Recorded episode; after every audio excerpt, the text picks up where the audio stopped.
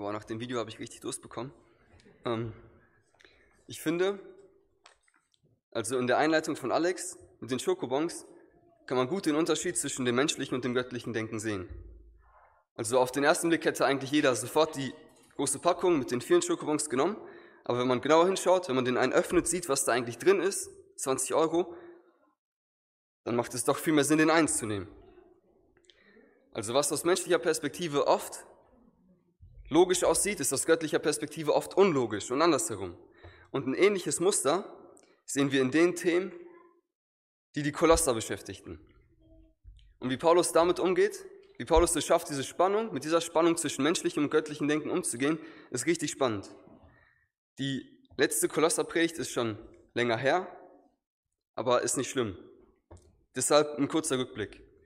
Paulus schreibt einen Brief an die Kolosser, eine Gemeinde, die er wahrscheinlich nicht mal gesehen hat oder gegründet hat und die in einer ja, relativ unbedeutenden Stadt in Kolosse leben, ist nichts Besonderes dran.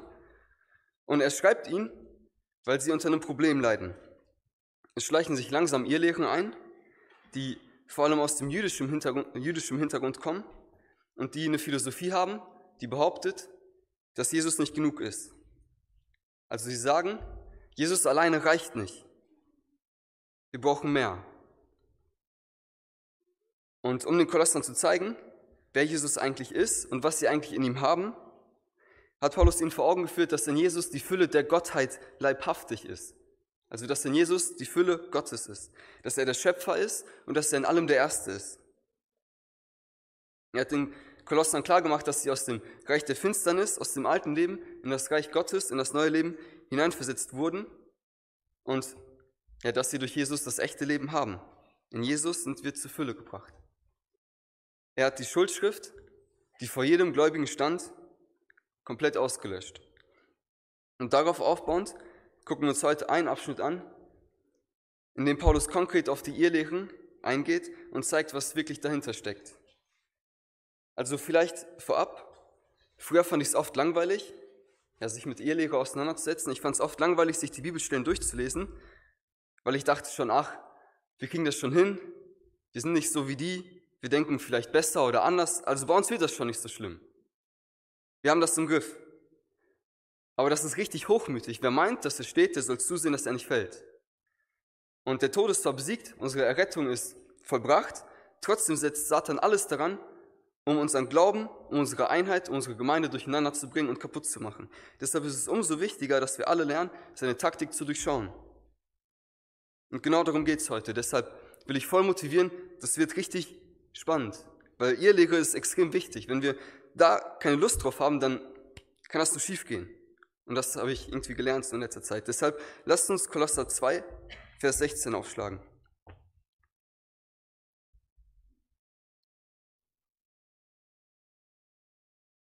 Kolosser 2, Vers 16 bis 3, Vers 4. So lasst euch von niemand richten, wegen Speise oder Trank, oder wegen bestimmter Feiertage oder Neumondfeste oder Sabbate, die doch nur ein Schatten der Dinge sind, die kommen sollen, wovon aber der Christus das Wesen hat. Lasst nicht zu, dass euch irgendjemand um den Kampfpreis bringt, indem er sich in Demut und Verehrung von Engeln gefällt und sich in Sachen einlässt, die er nicht gesehen hat, wobei er ohne Grund aufgeblasen ist von seiner fleischlichen Gesinnung und nicht festhält an dem Haupt, von dem aus der ganze Leib durch die Gelenke und Bänder unterstützt und zusammengehalten, heranwächst in dem von Gott gewirkten Wachstum. Wenn ihr nun mit Christus den Grundsätzen der Welt gestorben seid, weshalb lasst ihr euch Satzungen auferlegen, als ob ihr noch in der Welt lebtet? Rühre das nicht an, koste jenes nicht an, betaste dies nicht was doch alles durch den Glauben der Vernichtung anheimfällt, was alles durch den Gebrauch der Vernichtung anheimfällt. Gebote nach den Weisungen und Lehren der Menschen, die freilich einen Schein von Weisheit haben, in selbstgewähltem Gottesdienst und Demut und Kasteiung des Leibes und doch wertlos sind und zur Befriedigung des Fleisches dienen. Wenn ihr nun mit Christus auferweckt worden seid, so sucht das, was droben ist, wo der Christus ist, sitzend zu Rechten Gottes. Trachtet nach dem, was droben ist, nicht nach dem, was auf Erden ist.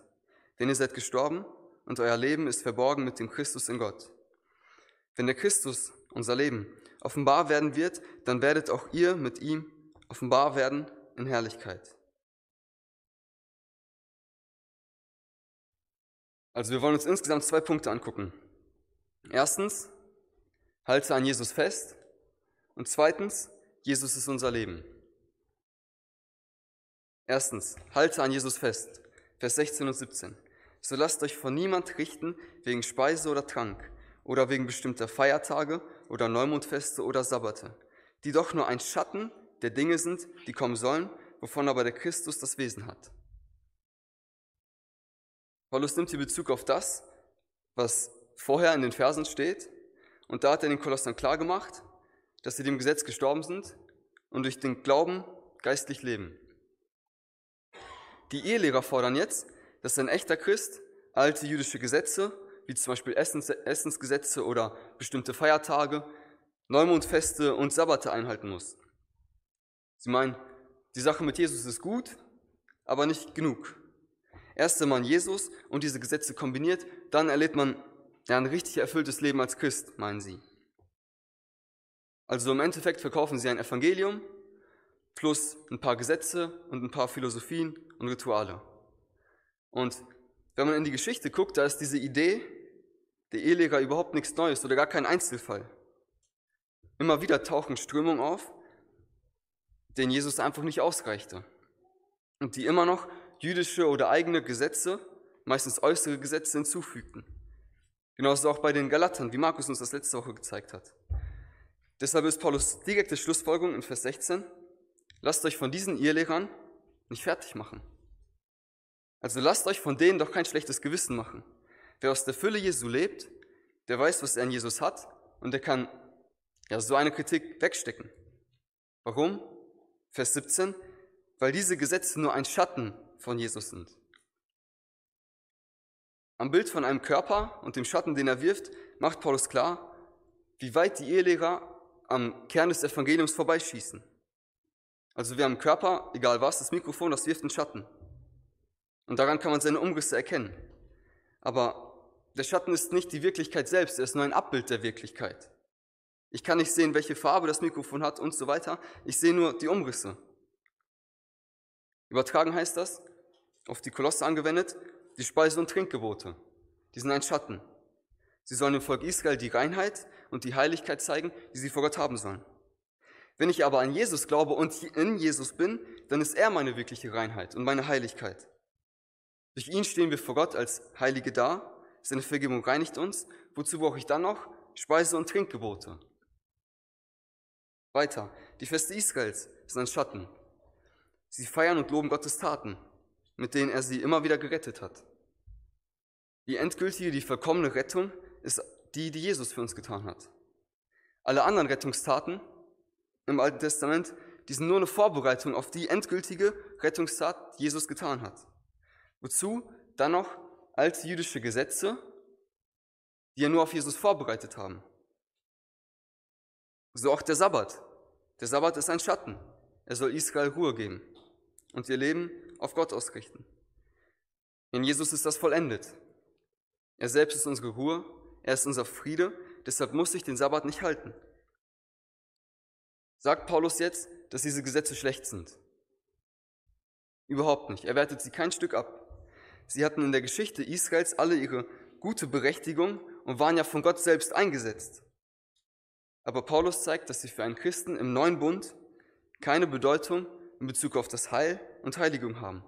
Es ist richtig gut, die Gesetze ja, im Alten Testament zu studieren, weil sie eben einen Umriss von Jesus geben.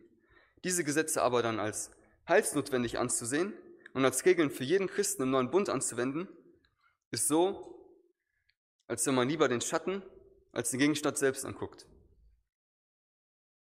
Jesus ist die Erfüllung von dem, was in den verschiedenen Gesetzen vorgestellt wird. Teile dieser Schatten jetzt wieder ins Christentum einzuführen, wirft einen Schatten auf Jesus selbst. Ein kleines Beispiel.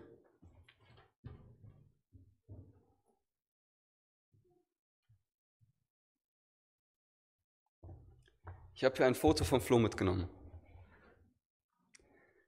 Ähm, und wenn ich mir das Foto von Flo angucke und mich damit dann zufrieden gebe, obwohl Flo ja anwesend ist, dann beleidige ich ihn damit irgendwie.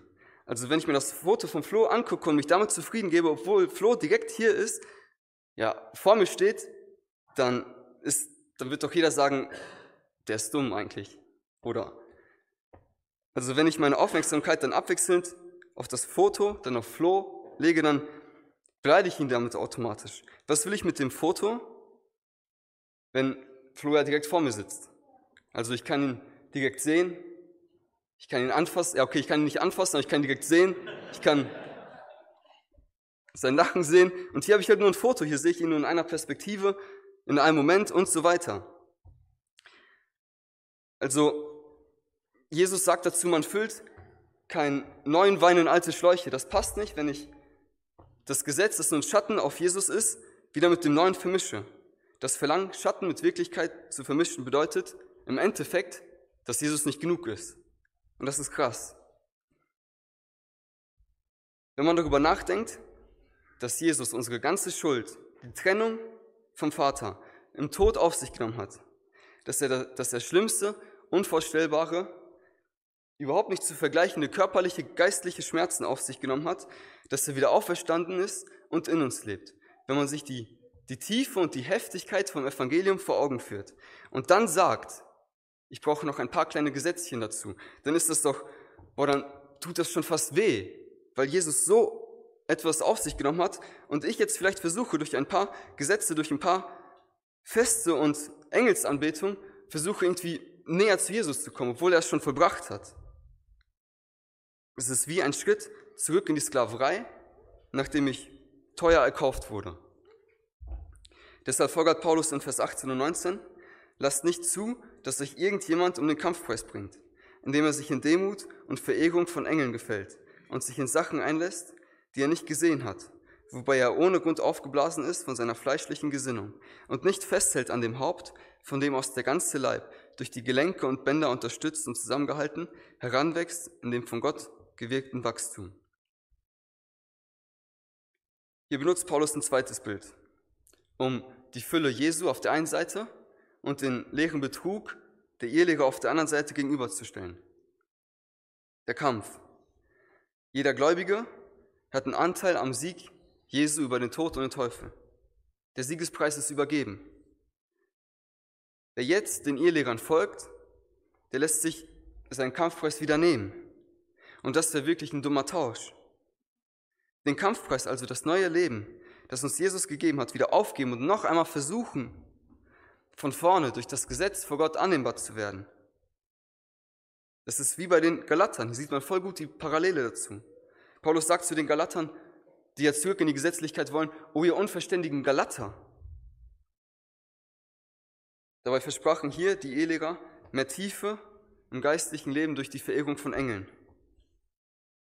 Dabei ist aber Jesus unser Hohepriester, der sich für uns einsetzt. Da brauchen wir keine Engel, die irgendwie für uns bei Gott einstehen. Engel anzubeten ist wie ein Diener anzubeten anstatt den König. Hier wird Paulus schon fast ironisch. Die Taktik der Ehelehrer war eine falsche Demut. Sie bilden sich etwas auf ihre scheinbare Demut ein, die aber in Wirklichkeit keine echte Demut ist.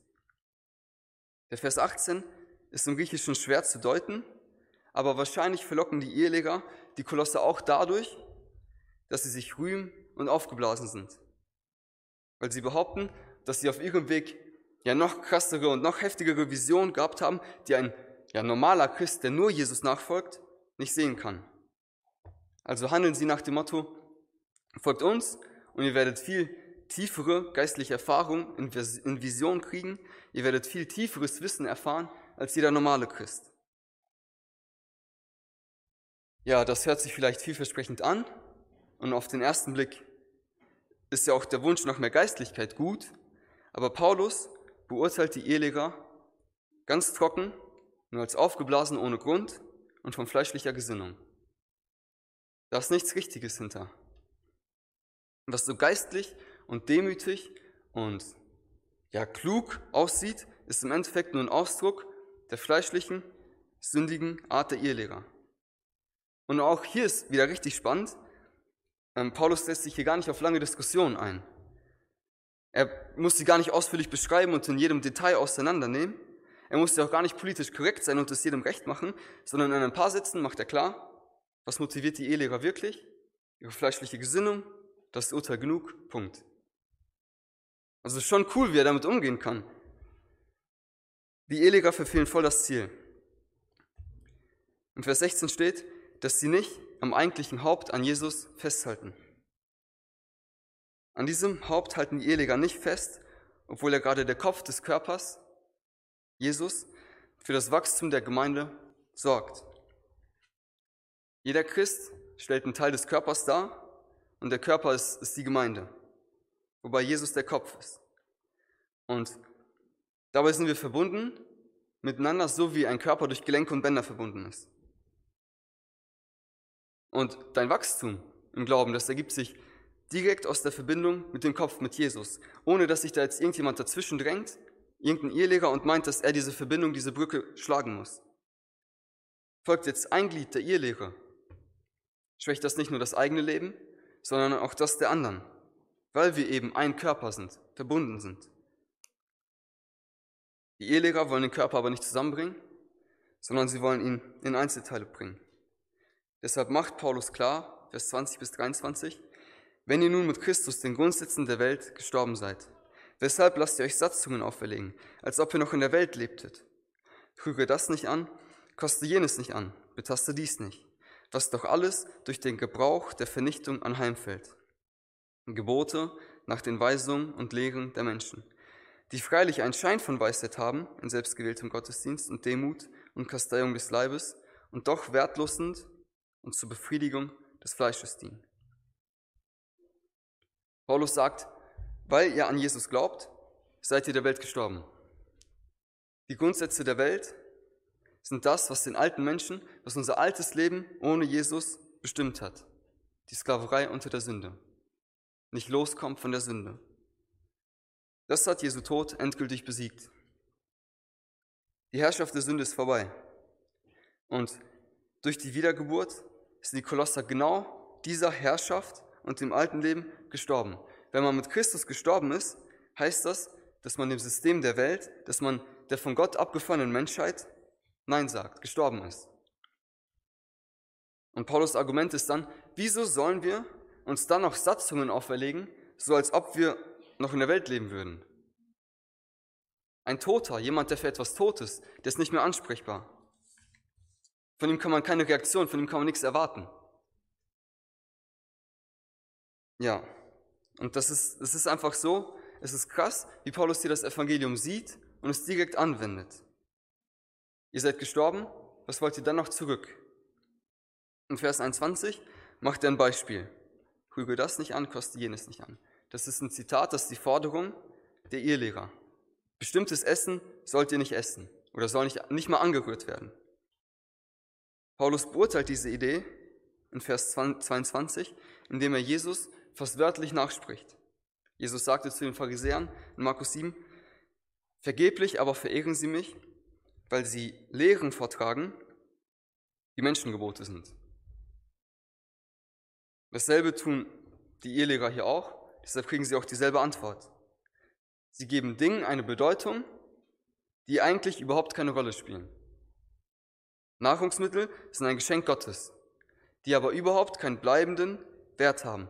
Ich esse, ich kriege dadurch Kraft für ein paar Tage und dann war es das auch.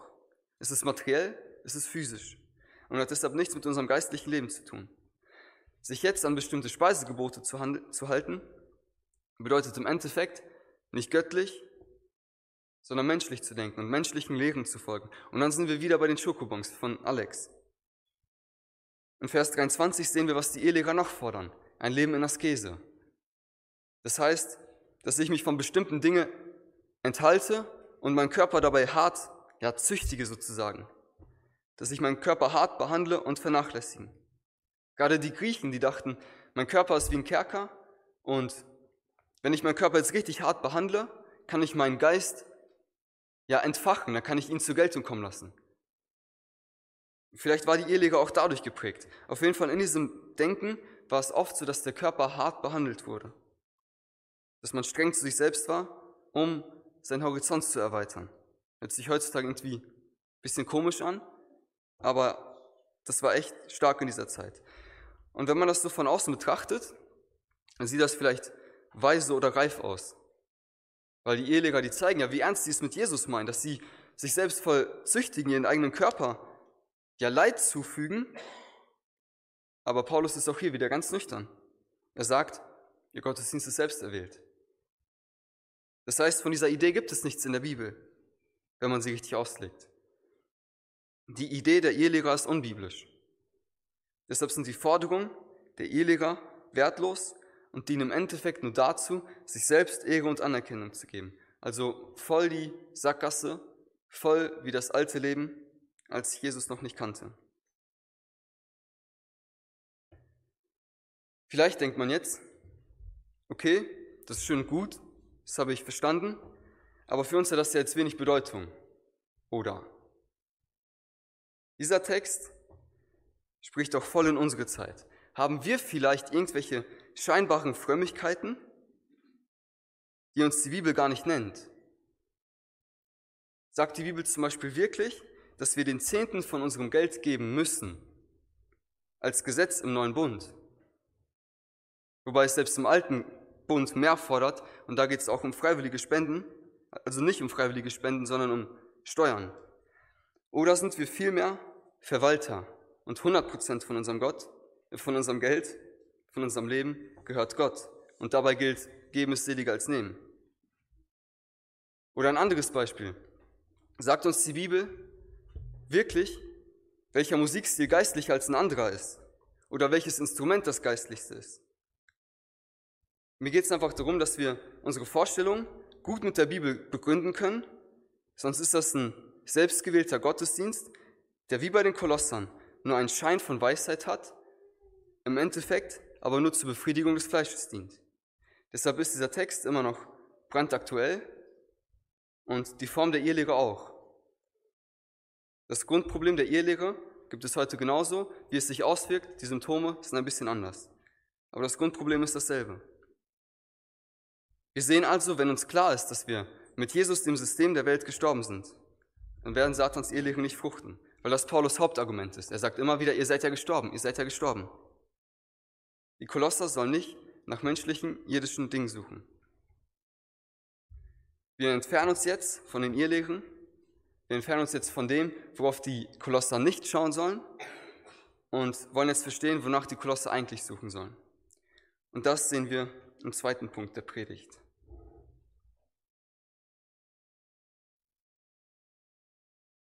Zweitens, Jesus ist unser Leben. 3 Vers 1 bis 4. Wenn ihr nun mit Christus auferweckt worden seid, so sucht das, was droben ist. Wo der Christus ist, sitzen zu Rechten Gottes. Trachtet nach dem, was droben ist, nicht nach dem, was auf Erden ist. Denn ihr seid gestorben und euer Leben ist verborgen mit dem Christus in Gott. Wenn der Christus, unser Leben, offenbar werden wird, dann werdet auch ihr mit ihm offenbar werden in Herrlichkeit. Wir haben im Abschnitt gerade gesehen, wie wichtig es ist zu erkennen, dass wir mit Jesus gestorben sind. Jetzt kommt die andere Seite der Medaille. Wir sind nicht nur mit Jesus gestorben, sondern auch mit ihm auferweckt. In Vers 1 sehen wir, wenn wir mit Jesus auferweckt worden sind, und das wenn ist hier keine Bedingung, dann sollen wir nach dem suchen, was oben ist. Durch den Glauben entsteht eine neue Geburt. Wir werden eine neue Kreatur, auch wenn es sich manchmal vielleicht nicht so anfühlt. Durch den Glauben werden wir neu und in dem Sinne sind wir mit Jesus auferweckt, was sich auch in der Taufe zeigt, sterben und auferstehen. Der alte Mensch ist tot, der neue Mensch lebt. Und wenn wir das mehr und mehr verstehen, dann werden wir auch immer mehr Lust und Freude und das Verlangen danach haben, nach Himmlischem zu suchen. Das, was nach weltlichen Maßstäben wichtig ist, wie Ehre und Anerkennung, also das, wonach die Ehelehrer eigentlich suchen, das verliert immer mehr an Reiz. All das verblasst, wenn ich Jesus zu Rechten Gottes sehe. Diese Dinge werden immer weniger, aber es ist trotzdem ein langsamer und vielleicht schmerzhafter Prozess, die irdischen Maßstäbe hinter sich zu lassen, weil wir immer noch im Kampf sind. Dabei sind aber die irdischen Dinge gar nicht unbedingt schlechte Sachen. Ich meine, irdische Sachen sind Ehe, Arbeit, Urlaub, das sind alles richtig, richtig gute Sachen, aber wenn mein Leben nur noch daraus besteht, dann bin ich wie jemand, ja, der Kupfer anstatt Gold sucht, weil ich denke, dass Kupfer wertvoller wäre als Gold. Und die logische Schlussfolgerung ist, dass der Mensch, der mit Jesus auferweckt worden ist, nach dem strebt, was im Himmel ist. Warum? Weil Jesus da ist. Paulus spricht doch wieder hier fast wörtlich Jesus nach, der in Matthäus 6,33 sagt, trachtet vielmehr zuerst nach dem Reich Gottes und nach seiner Gerechtigkeit. Das Droben, das, was wirklich zählt, ist das Reich Gottes, die Herrschaft Jesu, also das, was in Perspektive Ewigkeit bestehen bleibt. Da sitzt Jesus zu Rechten Gottes. Er sitzt und das zeigt, dass er überlegen ist gegenüber allem Geschaffenen. Das sollen wir sehen. Also nicht nach der Erfüllung irdischer Gesetze, sondern nach dem Reich Gottes sollen wir suchen. Dabei meint suchen den ganzen Einsatz des Willens und der Kraft. Anders ausgedrückt, wir sind mit unserem ganzen Denken, mit unserem Wollen, mit unserem Fühlen, mit unserem Tun, also mit dem ganzen Menschen, jeder Lebensbereich, alles, was uns ausmacht, soll auf Jesus ausgerichtet sein. Das ist das Ziel. Und deshalb ist man auch bereit, das zu tun, was er will, weil er es sich mehr als wert ist. So wie so eine Kompassnadel, die immer wieder nach Norden geht, soll unser ganzes Ich sich immer wieder im Alltag, in Problemen, die kommen, in alle möglichen, immer wieder zurück zu Jesus ausrichten. Weil das das Einzige ist, was unserem Leben Sinn und Wert gibt. Vers 2. Trachtet nach dem, was droben ist, nicht nach dem, was auf Erden ist. Und das ist jetzt richtig interessant. Also das Leben mit Perspektive nach oben führt nicht aus der Welt raus. Wir werden nicht zu Träumern, die nur noch an den Himmel denken, sondern es führt mitten in die Welt rein und bringt da riesige Veränderungen. C.S. Lewis, der hat immer von dem Gedanken geschwärmt, dass wenn man in die Geschichte guckt, man feststellen wird, dass gerade die Christen, die am meisten für die gegenwärtige Welt getan haben, dass es die Christen waren, die mit ihrem Kopf im Himmel waren. Die nach dem gesucht haben, was himmlische Bedeutung hat. Und das ist so faszinierend. Es führt mich nicht aus der Welt raus, sondern in die Welt rein. Hans-Peter Reuer sagt immer, oder hat immer gesagt, ein Christ ist verliebt in den Himmel, aber treu dieser Erde. Also voll das Geheimnis irgendwie. Wonach suchst du also? Wonach suchen wir? Wo ist unser Kopf? Wo ist unser Herz? Nicht dadurch, dass ich mich am meisten mit der Gegenwart und dem Leben hier unten beschäftige, bin ich hier brauchbar für Jesus. Dadurch, dass ich zum Beispiel verstehe, wie sehr Jesus mich liebt, ich mir die himmlische Liebe anschaue, kann ich hier auf der Erde meinen Nächsten richtig lieben, verschwenderisch lieben. Dadurch, dass wir nach dem Himmel streben, dass wir alle von Jesu Eigenschaften kennenlernen wollen, werden wir am meisten für Jesus brennen. Das ist der echte Weg, um ein Leben zu Gottes Ehre zu leben, sich mit dem auferstandenen Jesus zu beschäftigen. Paulus Begründung für das Suchen nach dem, was droben ist, sehen wir in Vers 3. Denn ihr seid gestorben und euer Leben ist verborgen mit dem Christus in Gott.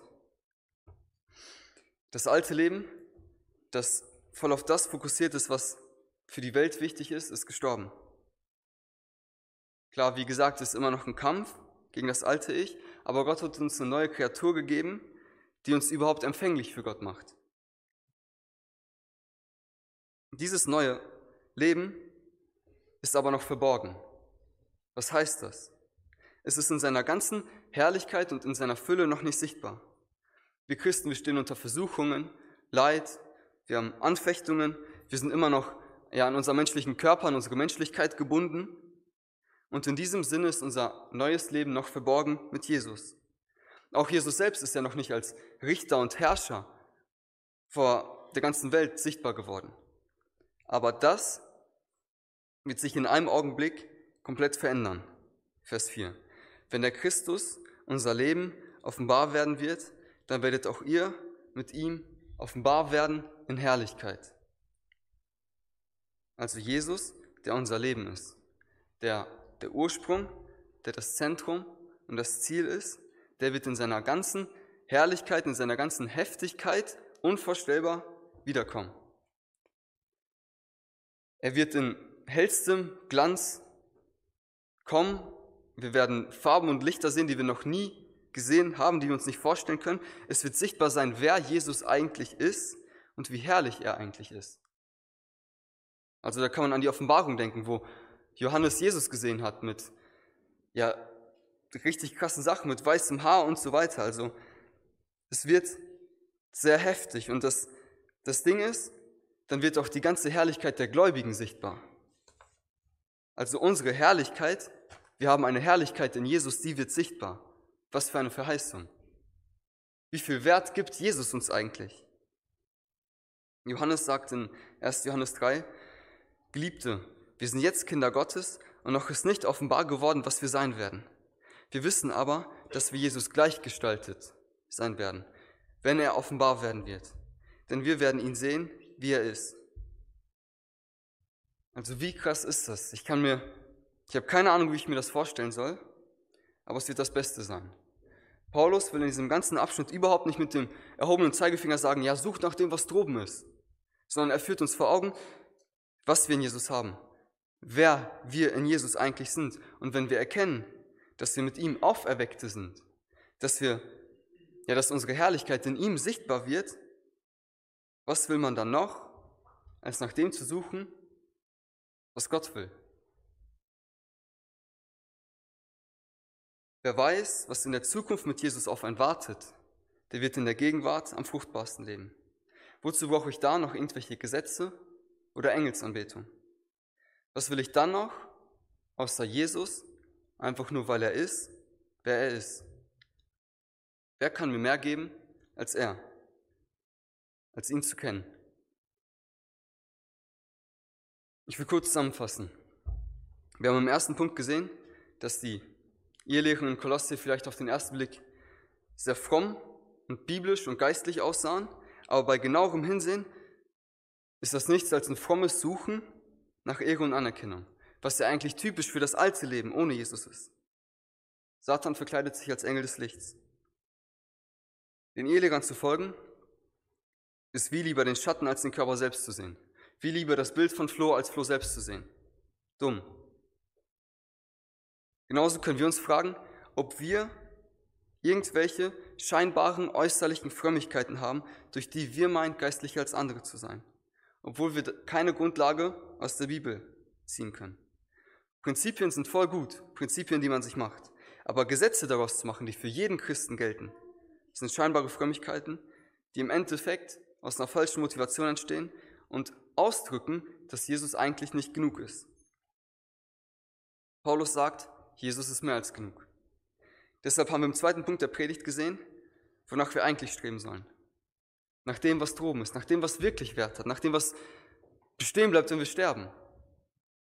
Wie Alex das gesagt hat, stell dir vor, du stirbst fünf Minuten nachdem du gestorben bist. Was wird da noch da sein?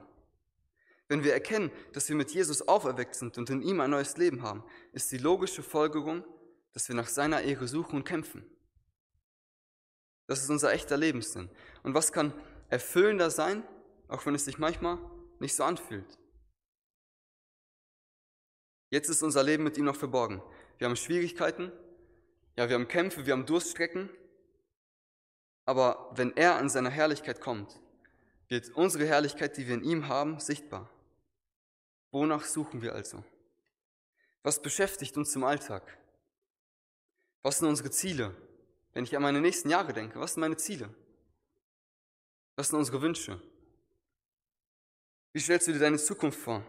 Und welche Rolle spielt Jesus dabei? Ist er nur ein Ratgeber? Ist das viel zu wenig? Es ist so einfach und es ist so tragisch, dass es so einfach ist, ein oberflächliches Leben als Christ zu leben das von außen schön aussieht, aber innen tot ist. Das ist so einfach und so traurig. Wie treffe ich also wichtige Entscheidungen? Was sind Kriterien dafür? Sehe ich vielleicht nur die ganze Packung Schokobons und denke, ja, dass die vielleicht viel besser sind, obwohl dieser eine viel, viel besser war.